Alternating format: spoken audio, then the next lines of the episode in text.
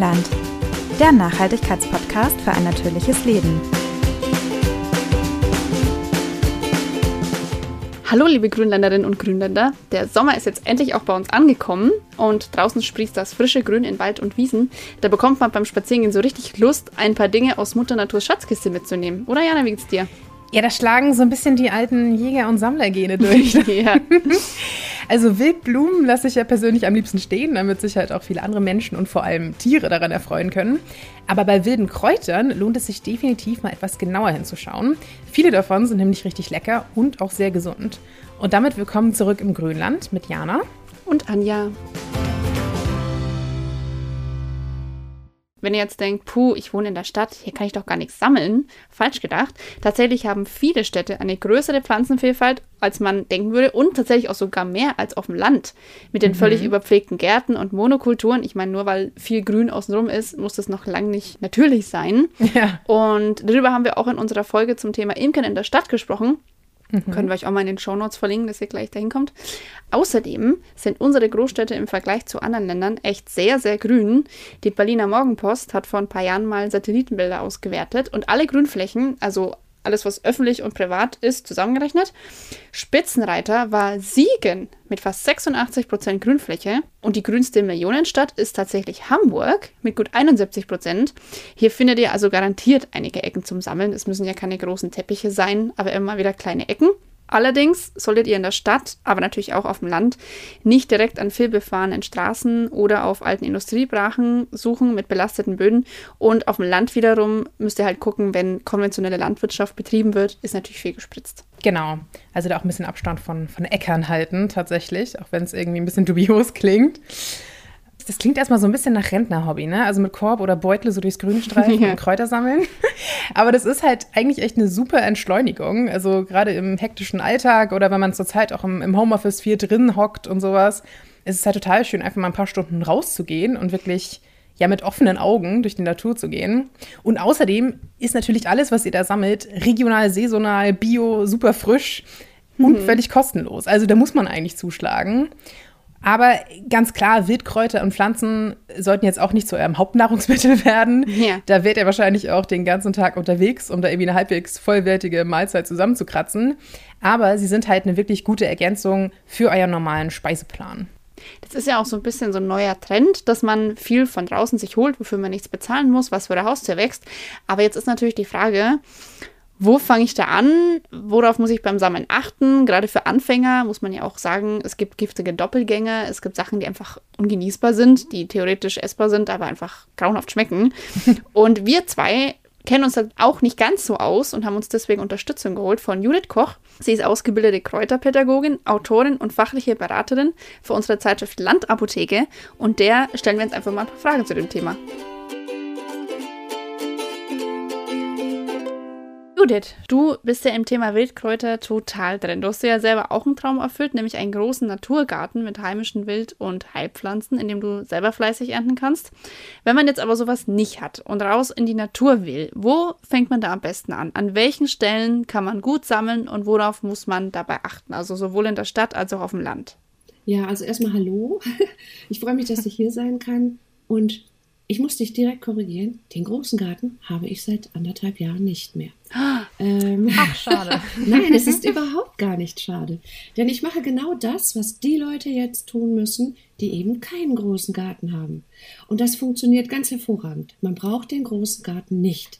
Es ist eine super tolle Sache, wenn man ihn hat, weil man weiß dann, dass die Pflanzen nicht mit Schadstoffen belastet sind.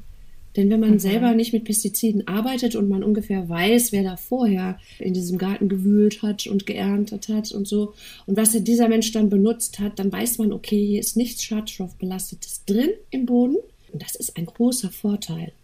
Zu Wildsammeln im Wald, da weiß ich es nicht. Da gibt es auch wilde Müllkippen, da gibt es Brachen, wo sich, äh, wenn man recherchiert, herausstellt, ach, das ist gar keine natürliche Lichtung, da hat mal eine Fabrik gestanden oder so etwas. Ja? ja? Plötzlich hat man Schadstoffe in der Erde, die durchaus von einigen Pflanzen, vor allen Dingen auch von der Brennnessel, absorbiert wird. Also diese Schadstoffe nehmen die auf Und die Brennnessel zum Beispiel ist so eine Pflanze, die macht den Boden wieder heile, die macht ihn gesund. Früher war das, also ich rede jetzt so vor 100, 200 Jahren ungefähr noch, da haben wir überall, wo wir waren, Stickstoffe zurückgelassen, wegen der Tierhaltung. Ja. Wir hatten auch selber mhm. Plumpsklos, das war, das war ganz großartig. Und diese Pflanze ist uns deswegen um den ganzen Erdball gefolgt. Die Brennnessel ist überall da zu finden, wo Menschen waren oder sind. Heute findet sie sich deswegen hauptsächlich an den Flussufern, weil die Landwirtschaft okay. düngt, da haben wir die Stickstoffe wieder, und die mhm. werden dann durch das Erdreich mit dem Regen schön in, das, in den Fluss hineingetragen und da kann sie wachsen. Sie nimmt das auf und das ist natürlich dann alles in den Blättern drin. Deswegen ist es wahnsinnig wichtig, wenn ich nicht unbedingt Blei essen will, Blei nimmt sie auch auf, dann muss ich wissen, wo sammle ich. Total leicht ist es so, wie ich das momentan mache. Ich habe einen Balkon. Wenn man einen Balkon hat oder schöne breite Fensterbretter außen, dann kann man sich die Pflanzen auch nach Hause holen. Vor allen Dingen ist das ganz, ganz hervorragend für Anfänger. Okay. Es gibt Leute, die mich aufgrund eines Artikels, ähm, den ich in der Landapotheke geschrieben habe, über Giersch, die mich angeschrieben haben, gesagt haben, boah, wenn der so gesund ist, wenn er so gut schmeckt, dann möchte ich den jetzt benutzen. Ich habe den im Garten. Ich habe aber vor einem halben Jahr Roundup gesprüht, weil ich ihn nicht mehr haben wollte. Kann ich den jetzt essen? Das war eine tolle Frage. Hm. Ich habe also recherchiert, wie lange bleibt Roundup im Garten oder in der Erde. Und die tolle Antwort der Firma, die das vertrieben hat damals noch, war, von drei Tagen bis zu anderthalb Jahren bleibt es im Boden. Ach ja, das ist ja das ist toll, ne? Ja, das ist eine super kleine Angabe. Zeitspanne. Ja. genau. Und äh, das liegt einfach daran, wie viel Regen geht da runter, wie ist die Bodenbeschaffenheit. Das wissen wir als Laie überhaupt nicht, wie schnell sich das abbaut. Okay. Sicherheitshalber Wer das getan hat und gemerkt hat, alles ist tot, nur der Giersch nicht, ähm, so ist es, man kriegt ihn mit Roundup nicht weg, der wartet besser anderthalb Jahre. Also das muss ich dann leider so sagen. Okay, das ja. heißt aber Spritzmittel sind ein Problem. Ähm, ja. Worauf muss man noch achten, wenn man sammeln will? Also eine große, große Angst herrscht immer vor dem Fuchsbandwurm. Okay. Wenn man die Statistiken anguckt, und da kann man beim Gesundheitsamt anrufen, ist es einfach so, dass diese Erkrankung sehr selten ist, dass das kaum noch auftritt und deswegen mhm. auch die Infektionsraten unglaublich gering sind. Wildsammler sind nicht Risikogruppe. Risikogruppen sind Landwirte. Landwirte deswegen, das ist auch sogar, soweit ich weiß, eine anerkannte Berufserkrankung bei ihnen, wenn die im Sommer die Felder pflügen, das kennt ihr auch, ne, dann fliegt diese ganze Erde in einer riesigen Staubwolke äh, über das Feld und in diesem Staub sind dann die Eier vom Fuchsbandwurm drin. Und wenn der mhm. Bauer ungeschützt, deswegen haben heute die Traktoren diese Glaskuppeln, ja, die sind ja komplett abgeschlossen heutzutage, die Bauern, damit die das nicht aspirieren. Und wenn wir jetzt Wild sammeln in der Natur, waschen wir sowieso alles ab. Es gibt bestimmte Methoden. Also nicht unterwegs schon was in den Mund stecken, ne? Am besten Kannst nach Hause machen. nehmen und. Kannst du machen, wenn du eine Höhe erreichst, die der Fuchs nicht erreicht. Okay, wenn ja. er irgendwo hinkotet. Ja, darum geht es ja. Es geht ja um diese, diesen wahnsinnigen Zufall, dass ich ein Blatt esse oder eine Beere, wo der Fuchs drauf gekotet hat, ein infizierter Fuchs auch noch. Die Gartenbesitzer fühlen sich immer sehr sicher, aber Füchse sind echt überall. Also auch mhm. da bitte abwaschen, ja, und dann sind wir auf der sicheren Seite. Okay, also wenn man alles gut wäscht, kann man ja. das auch verhindern. Alles klar, okay? Ja, also mehrfach. Also einmal kurz einlegen, in so ein bisschen liegen lassen, nicht richtig auslaugen, wenn man es zu lange im Wasser liegen lässt. Aber dann dieses okay. Wasser wegschütten, nochmal machen, nochmal machen, dann ist aber wirklich alles okay. weg. Okay, alles klar.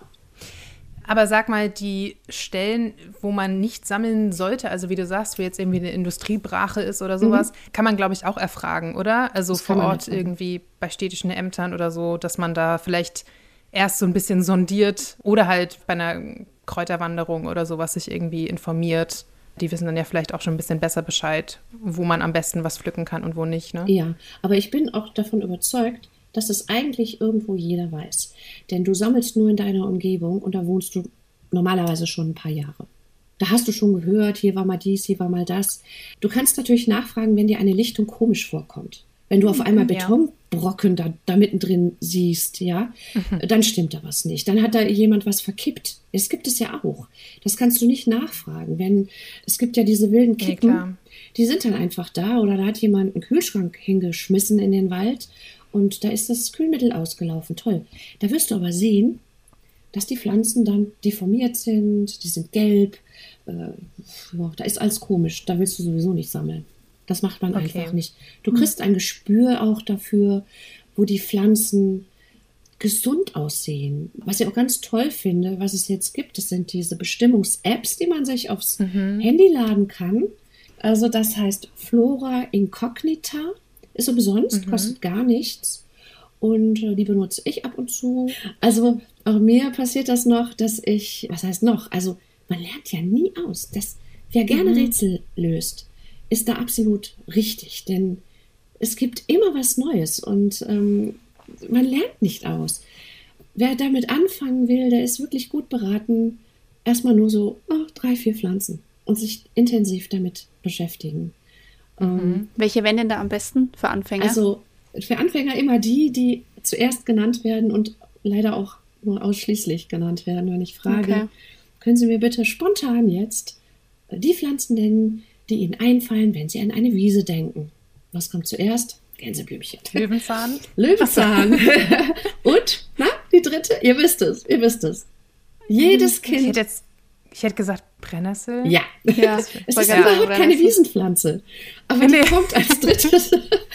Und dann kommt Aber es ist halt so allgegenwärtig. Ne? So das ist es. erkennt man auf jeden Fall. Und ihr seht das auch schon, das sind drei Pflanzen, die ich in der Kindheit erlernt habe. Gänseblümchen, Kindheit. Löwenzahn, angeblich giftig, ist es nicht. Der Saft da drin, ja, das hat sich äh, eingebürgert, als man noch sonntags mit den schönen weißen Söckchen rausging und den Sonntagskleidungsstücken und mit Löwenzahn gespielt hat. Und das macht ja Schöne diese Flecken. echt fiesen Flecken und die gehen echt ja, das habe ich raus. einmal gemacht und ich habe einen Einlauf von meiner Mama bekommen So ist es. Und dann sagt man den Kindern was, damit sie da echt nicht mehr dran gehen. Das ist giftig. Ja, es Ja. ist nicht giftig. Also es gibt lediglich Beiträge, äh, wo man festgestellt hat, wenn Kinder irgendwie auf die Idee kommen, spielen, was weiß ich nicht was und meinen, das ist jetzt Milch und wir saugen jetzt 20, 30 Stück davon aus.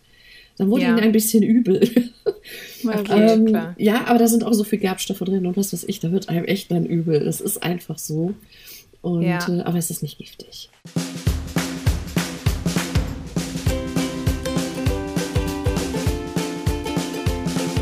Ihr interessiert euch für Heilpflanzen und wollt ihre Wirkung näher kennenlernen?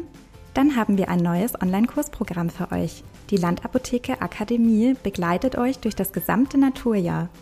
Anhand der zehn phänologischen Jahreszeiten lernt ihr insgesamt 40 Heilpflanzen und ihre Wirkung kennen. Dr. Patricia Purka, Biologin und Kursleiterin, leitet euch durch das Naturjahr in 8 Stunden Videomaterial. Zudem stehen auch Skripte zum Download parat, um euer Naturwissen nachhaltig zu vertiefen. Also meldet euch an und macht mit bei der Landapotheke Akademie unter landapotheke.heilpflanzen-akademie.com. Wenn wir dann aber schon mal bei, bei Inhaltsstoffen sind, warum sind denn eigentlich heimische Wildkräuter so gesund? Also was sind denn die besonders guten Inhaltsstoffe? Und wie du sagst, gibt es da vielleicht auch zu viel des Guten? Also gewisse Dinge, die in Maßen gesund sind, aber dann halt irgendwann nicht mehr? Ja, also zunächst einmal kannst du dir sicher vorstellen, dass dein Körper, der ist ja schon seit richtig langer, langer Zeit, gehen wir mal bis zu den Neandertalern zurück, ziemlich gleich. Und auch was die Nahrungsgewohnheiten äh, betrifft, hat sich da eigentlich, was das ganze Verdauungssystem und deine ganzen Organe, dein ganzer Körper, hat sich gar nicht so viel geändert. Was sich radikal geändert hat, sind die Nahrungsgewohnheiten. Da ist dein Körper von der Evolution her, der kommt da überhaupt nicht hinterher.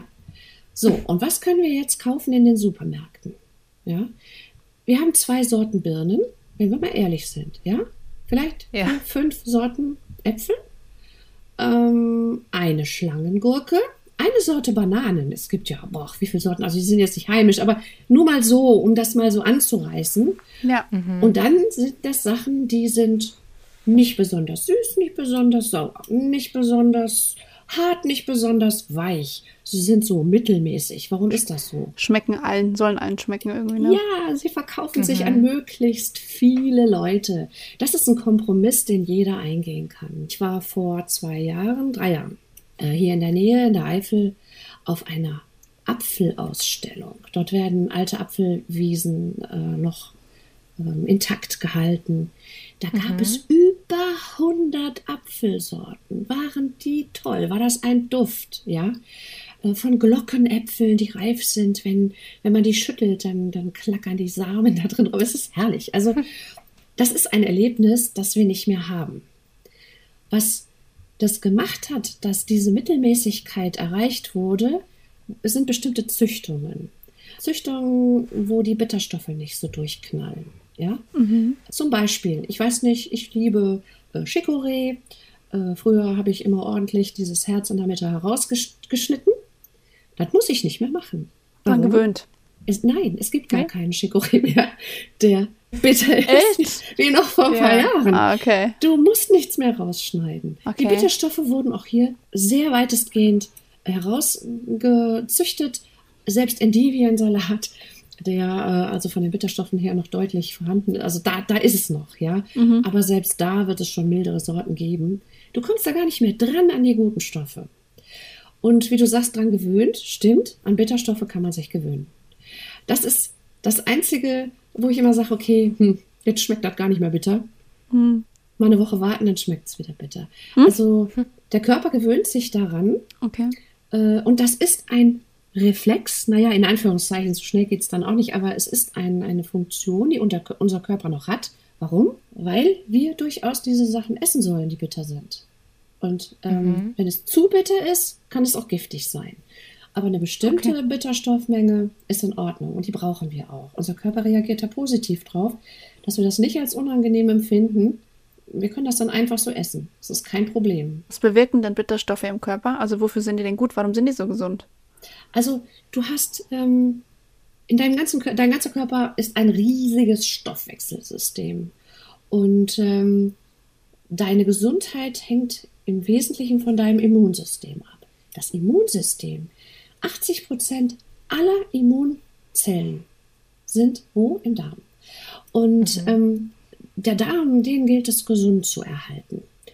Dass also dein Verdauungssystem gut funktioniert, dafür brauchst du Bitterstoffe. Okay. Ja, ganz grob gesagt. Natürlich sind sie für viele, viele, viele andere Sachen auch noch gut. Aber ich denke, das würde verwirren, wenn ich das jetzt sage. Wenn es jemanden interessiert, ein gutes Buch und nachlesen, das lohnt sich wirklich. Genauso die Gerbstoffe, ja. Die helfen dir bei der Verdauung. Die, die helfen dir, deine Nahrung, wenn du geschlungen hast, ähm, zu klein zu, also zu verdauen, zu, zu verkleinern.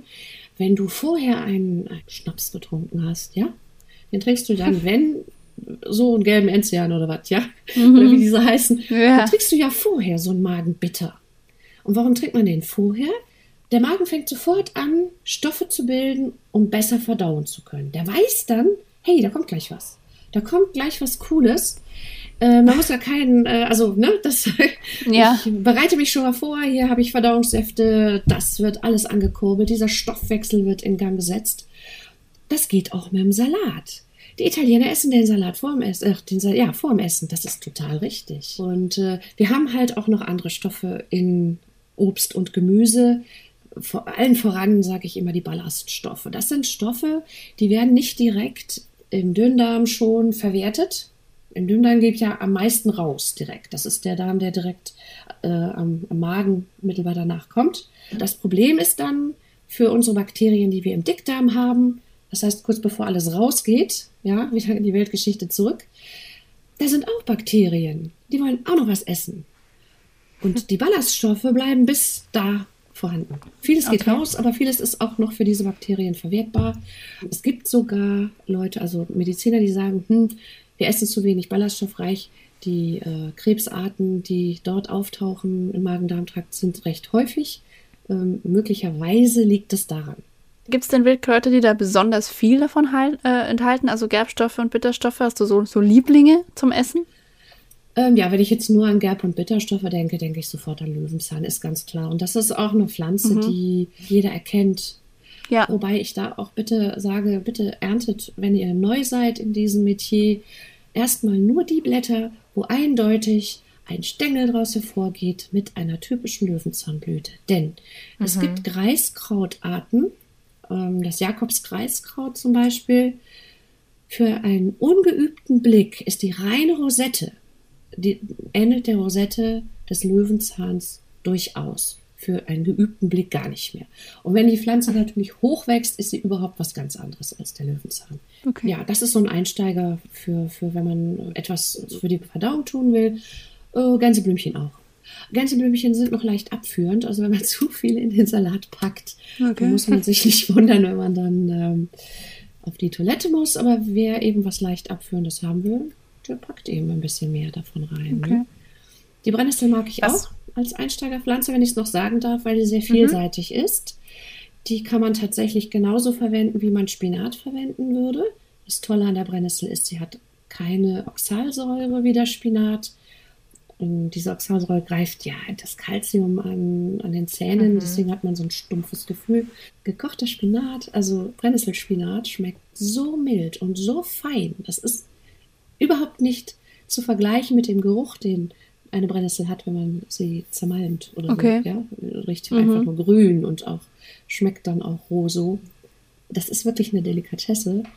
Äh, Das waren jetzt mal so drei Favoriten zum Essen quasi. Was Ja. wären denn so drei deiner Lieblingsheilpflanzen quasi? Also die man nicht unbedingt isst, sondern halt eher zum Beispiel äußerlich Ja. anwenden kann. Ganz klar Thymian obendran. Äh, der ist sowas von antibakteriell und also der macht wirklich Entzündungen, hält der klein und ähm, er schmeckt gut. Man, man kann ihn zu allem Möglichen verwenden. Überall da, wo man erkältet ist, wo Entzündungen mit im Spiel sind.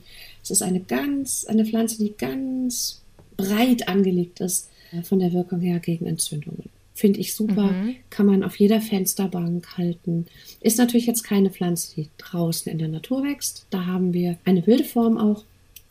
Aber wenn, wenn man ans Heilen geht, sollte man tatsächlich die Officinalis-Pflanzen nehmen, also die Pflanzen, die als Heilpflanzen hergenommen werden, weil sie eben genauso die Inhaltsstoffe und genauso viele Inhaltsstoffe enthalten, äh, im günstigen Fall, die man braucht. Alle fünf Meter oder alle zwei Meter kann dieselbe Pflanze schon eine andere Inhaltsstoffzusammensetzung haben. Okay. Und deswegen habe ich auch vorhin gesagt, als wir uns im Vorfeld ein wenig unterhalten hatten, Essen ist eine Sache, Heilen ist eine andere Liga. Und deswegen sage ich ganz oft, ihr müsst eines bedenken, dass ihr mit einer Kamille, die als Genusstee in einem Supermarkt verkauft wird, wenn ihr damit heilen wollt, lauft ihr fehl. Etwas, was als Genusstee deklariert ist, darf gar nicht heilen. Okay. Ja, du kannst eine Kamille zum Beispiel, die ich auch ähm, sehr toll finde, ganz schnell überdosieren. Und dann hast du Magenkrämpfe und dir geht es wirklich nicht gut. Ja, also Kamille ist hochwirksam und äh, weniger ist da mehr. Wenn man heilen will, muss man wissen, welche Reaktion erfolgen muss, wenn ich diese Heilpflanze genommen habe, damit ich entscheiden kann, die sind aber dieses Jahr schlapp in der Wirkung, also nehme ich mehr. Oder wow, die sind ja super stark, da brauche ich nur weniger von. Diese Erfahrung werden die wenigsten von uns haben. Ich wollte gerade sagen, das muss man ja aber wissen. So ist es. Ja, ja. Das kannst du wie krieg Anfänger- Ich, wie kriege ich das denn? Das ist aber ganz leicht, das zu kriegen. Ich gehe in die Apotheke und sage, ich hätte gern Thymian, aber bitte in Medizinalqualität. Ah, okay. Ja? So, dann geht der im günstigsten Fall nach hinten und packt was in eine Tüte. So. Und da steht auch drauf, wie viel man dann nimmt. Da stehen dann auch im günstigsten Fall drauf, welche Inhaltsstoffe drin sind und die Maximalmenge an Droge, die man am Tag nimmt. Für einen Erwachsenen wohlgemerkt. Da geht man also hin und holt sich die Medizinalqualität, brüht sich seinen Tee und schaut, wie wirkt der. Wie hat der zu wirken? Und dann kann ich auch sammeln, äh, von meinem Balkon, aus dem Garten, in Okay. der Natur und weiß, hey, ist nicht oder ist noch stärker, ja. Die Erfahrung kann ich aber so sammeln, das geht. Eben mit diesen Pflanzen, die ich mir vorab in der Apotheke kaufe, denn die werden untersucht und das ist noch hochinteressant. Äh, nehmen wir mal äh, die Kamille. Die Kamille wird gerne angebaut, sie lässt sich total leicht anbauen und sie ist eine Pflanze, die für ganz, ganz viel eingesetzt werden kann. Und die werden angepflanzt und dann wird werden Testungen genommen, so querbeet. Ne, so einmal vorne, hinten, Mitte, keine Ahnung. Und die werden alle getestet. Und man nimmt dann einen Mittelwert und sagt, hey, das ist super, dieses Feld können wir nehmen als Medizinaltee. Ist diese, dieser Mittelwert drunter, wird er verpackt als Genusstee und landet im Supermarkt. Das ist der Unterschied. Lustig, mhm. das wusste ich zum Beispiel gar nicht. Also das kommt quasi auf die, auf die Konzentration der Inhaltsstoffe an. Ja, ganz wesentlich. Spannend. Aber jetzt äh, werden wir dadurch auch eingeschränkt, dadurch, mhm. dass das in Deutschland so ähm, reglementiert ist, weil wo wird denn was untersucht? Äh, wo, welche Pflanze wird äh, äh, im Labor untersucht? Was wirkt, ja, und ähm, wo, wofür sie wirkt? Das sind Pharmaunternehmen, die, äh, für die muss es sich rentieren. Äh, das mhm. tut es bei der Kamille. Aber ist euch schon mal aufgefallen, ihr habt mit Sicherheit in einer Drogerie äh, noch nie oder ganz selten mal Schafgarbenprodukt gefunden obwohl die Schafgabe mhm. genauso gut heilende Wirkungen hat wie die Kamille. Das liegt daran, dass die Schafgabe wild ist und die lässt sich nicht gut anbauen. Okay. Ja, die ist mhm. in zwei Jahren wo ganz anders, weil es ihr da nicht gefällt, wo sie angebaut wurde. das ist schwierig. Und deswegen finden wir diese Produkte nicht. Das heißt okay. nicht, dass wir das nicht in der Apotheke kaufen können und mal ausprobieren können. Ne? Okay. Ne? Also wir haben mehr Möglichkeiten, als wir ahnen. Die Apotheke gehen ist natürlich immer das Einfachste. Ne? Wenn jetzt jemand sagt, okay, ich habe wirklich gar keine Ahnung und ich möchte mich aber gerne mehr damit beschäftigen, ist natürlich ein Gang zur Apotheke oder auch mal in die Drogerie immer so der erste, erstmal zu gucken, okay, was, was könnte ich denn überhaupt wofür nehmen? Also mhm. was, was, welche Pflanze taugt für was? Da braucht man ja nur einmal die Teeabteilung gehen, dann hat man ja hier den Hustentee und hier den und den Tee. Mhm. Und dann sieht man ja hinten auch gleich, was so drin ist. Ne? Ja, wobei man da auch sagen muss, da wird natürlich auch viel gemischt, so wie es schmeckt. Und okay. ähm, wir kennen das alle, eine Medizin muss bitter sein. Ja, mhm. das, das, ja. also eine wirkliche Medizin äh, schmeckt nicht unbedingt. Das muss sie auch nicht. Es gibt äh, Mischungen, oh mein Gott, also es ist, ist ja. nicht toll, ja.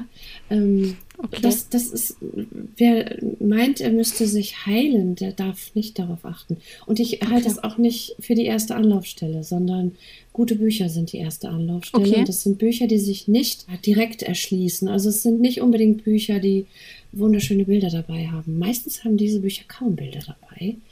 Aber man kann sich ja beides holen. Das heißt also aber, bei, bei, bei Wildkräutern gilt bei vielen anderen Dingen bilden, bilden, bilden. Immer. Und das macht man so gerne. Man, mhm. man lernt Geschichte, man verwurzelt wieder. Wie wundervoll ist das? Ich kenne meine Umgebung, da hat man ein bisschen Heimatgefühl, ja? Ja. Mhm. Und das ist so aktuell, denn wenn ich etwas liebe, bin ich bereit, das zu schützen. Dann lasse mhm. ich den Baum nicht einfach abholzen. Dann bemerke ich, ob da wieder irgendwas verbaut wird. Dann kann ich mich vielleicht dagegen wehren mit anderen Leuten. Aber dafür muss ich es kennen. Mhm. ja klar, da hat man so eine ganz andere Wertschätzung dann ja, wieder. Ne? Ja, so ist es. Ja. ja. ja. Aber ist natürlich auch so, dass äh, jetzt gerade so im, im letzten Jahr zu Corona-Zeiten die Leute ja in Massen rausgerannt sind ja. in die Natur. Und das klingt ja erstmal schön, aber natürlich ist es auch so, wenn man sich da nicht ja, vernünftig verhält und äh, mit der Natur auch gut umgeht, hilft das letztendlich ja auch niemandem. Ähm, kannst du da vielleicht noch ein paar Tipps geben? Also gerade wenn ich jetzt wirklich ja, vielleicht mich ein bisschen durch die Büsche schlagen möchte, um da irgendwas äh, Spannendes an Kräutern zu finden oder wirklich auch zu ernten, worauf muss ich denn da achten, damit das wirklich möglichst naturschonend am Ende ist und halt ja, der Rest der Natur oder halt auch andere Menschen oder so auch noch Freude äh, an den Kräutern und ja, damit es nachhaltig bleibt. Ne? Da sind wir ja auch mhm. eigentlich wieder bei dem Thema. Ähm, das funktioniert eigentlich relativ simpel. Wenn ich weiß, was ich ernte, das heißt, ich ernte zunächst nur mal das, was ich brauche. Ich hatte in meinem ersten Buch Alte Heiler, sind zehn Pflanzen aufgeführt. Ja, mhm. das ist ein eine komplette Hausapotheke. Also da sind zehn Pflanzen ganz, ganz intensiv aufgedröselt, wie man das machen kann, um diesen Pflanzen näher zu kommen. So. Und dann weiß ich, hey, meine Familie nimmt jeden Schnupfen mit oder jeden Enterovirus und kriegt Durchfall. Jede Familie hat irgendwo eine eigene Geschichte, eine Krankheitsgeschichte. Also weiß mhm. ich, was ich brauche nach einer Weile. Ja? Und dann nehme ich auch nur das und alles andere lasse ich stehen, auch wenn es mich reizt. Wenn ich jetzt einen Baldrian da sehe, habe ich heute wundervolle gesehen. Äh, aber ich brauche keinen Baldrian. Ich lasse stehen, ich, ich muss diese Pflanze, ich musste ja die Wurzel rausnehmen. Damit wäre die Pflanze tot. Mhm. Das muss ich wissen. Damit reduziere ich den Bestand dort. brauche ich das wirklich? Oder kann ich mir in der Apotheke das holen? Diese Frage stelle ich mir ganz oft. Wenn ich vor einem wunderschönen Girschfeld stehe, nehme ich mit, was ich kriegen kann. Äh, das ist überhaupt keine Frage, weil den kann ich eigentlich gar nicht reduzieren. Das funktioniert nicht. Ähm, mhm, auch Brennnesselwurzeln kann ich mir nehmen. Der vermehrt sich unter äh, der Erde wieder, das, der regeneriert.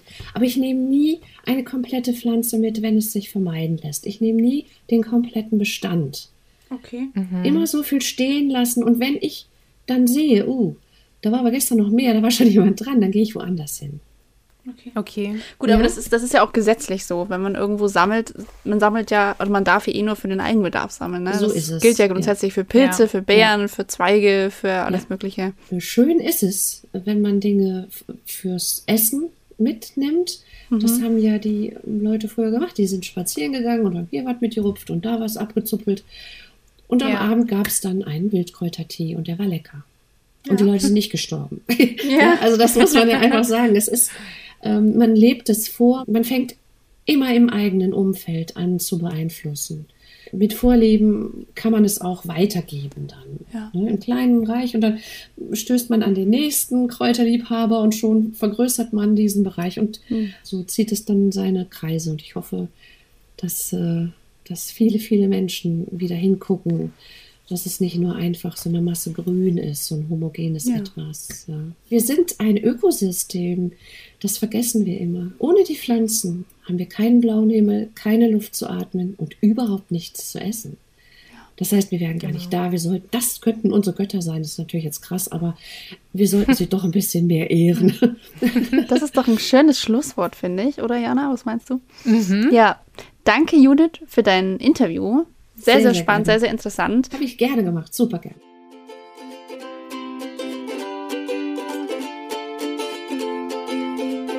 Ja, vielen Dank nochmal an dich, Judith, für die ganzen Infos.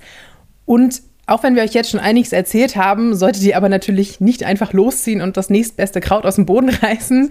Denn wir wissen ja, haben wir jetzt auch schon gesagt, nicht alles im Pflanzenreich ist uns Menschen so unbedingt freundlich gesinnt. Mhm. Und natürlich sind tatsächlich auch viele gefährdete Arten geschützt. Also da seid ihr dann quasi der Feind. Also praktisch ist es auf jeden Fall, sich da mit einem guten Fachbuch auszustatten. Wir verlinken euch da auch ein paar in die Show Notes, natürlich vor allem Judiths Bücher.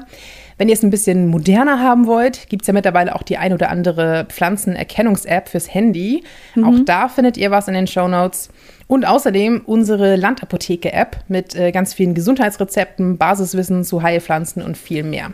Bisschen vorsichtig müsst ihr aber trotzdem sein, denn wenn es keine Blüte gibt oder irgendwas, woran ihr die Pflanze eindeutig erkennen könnt, nur an Blättern ist es oft tatsächlich schwer. Deswegen mhm. ist als Einstieg für totale Anfänger auch eine Kräuterwanderung zu empfehlen unter professioneller Anleitung. Da lernt ihr nämlich die Pflanzen zu erkennen, ganz einfach. Ihr habt einen Profi dabei, der euch gleich sagt, hey, das will ich jetzt mal lieber nicht mitnehmen. Und ihr lernt auch, wie man schonend erntet. Das ist auch nicht ganz unwichtig, gerade bei den etwas selteneren Pflanzen. Und weil das Ganze draußen stattfindet, ist trotz Corona wieder einiges möglich. Also da habt ihr auch dann einfach nochmal die Chance, unter Leute zu kommen, Leute kennenzulernen und einfach draußen zu sein. Und ihr könnt teilweise auch mit Familie oder anderen Kontaktpersonen eine individuelle Gruppenwanderung buchen, wenn euch das lieber ist. Informiert euch da einfach mal, was bei euch in der Nähe gerade so angeboten wird. Bonus ist hier natürlich, dass ihr direkt Gleichgesinnte kennenlernt, mit denen ihr über Kräuter reden könnt, euch vielleicht auch so treffen könnt und über Rezepte miteinander quatschen könnt. Das ist ja, glaube ich, jetzt gerade ganz gut. Das fehlt uns ja nach wie vor allen so ein bisschen. Ja, genau. Und dann kann man ja auch vielleicht mal regelmäßig tatsächlich zusammen Kräuter sammeln gehen. Also mhm. Also ist auch immer ganz praktisch, wenn da noch mal eine Person mit draufschaut auf das, was man sich da gerade einverleiben möchte. Und wir müssen natürlich an dieser Stelle auch noch kurz unsere Hefte erwähnen, also Landideen, vor allem die Landapotheke. Da findet ihr echt immer eine große Auswahl an Heilmitteln aus der Natur, die ihr euch selbst zusammenmischen könnt, aber auch ganz viele interessante Tipps, Pflanzenporträts und so weiter. Also schaut da auch gerne mal rein. Da sind gerade zwei neue Hefte auch rausgekommen. Und zurzeit gibt es auch noch ein Sonderheft von uns, nämlich die besten Heilkräuter von A bis Z. Das ist so ein ganz praktisches Nachschlagewerk zum Einstieg. Also da haben wir echt alles Mögliche im Angebot zurzeit. Und ganz zum Abschluss, so toll Naturheilkunde auch ist, bei langanhaltenden oder starken Beschwerden solltet ihr natürlich immer dem Arzt oder der Ärztin eures Vertrauens zuerst einen Besuch abstatten. Bei so kleineren Sachen, also jetzt mal einen Insektenstich behandeln oder Kopfschmerzen oder einen Sonnenbrand, klar, da könnt ihr es immer mal mit äh, Kräutern versuchen. Aber genau, bei ernsterem natürlich immer möglichst bei Profis erstmal untersuchen lassen. Ja. Wenn ihr Rezepturen habt, die ihr uns gerne mitteilen würdet oder vielleicht sogar euch austauschen wollt über Sammelstellen, wenn ihr die mitteilen wollt, das ist ja meistens ein Geheimnis von den Leuten, mhm. schreibt uns gerne in die Kommentare auf Instagram oder per Mail. Wir freuen uns sehr über Austausch. Vielleicht könnt ihr auch einfach dann über uns euch hier austauschen. Genau. Und dann wünschen wir euch ganz viel Spaß beim Sammeln und hören uns demnächst wieder. Ciao. Bis dann.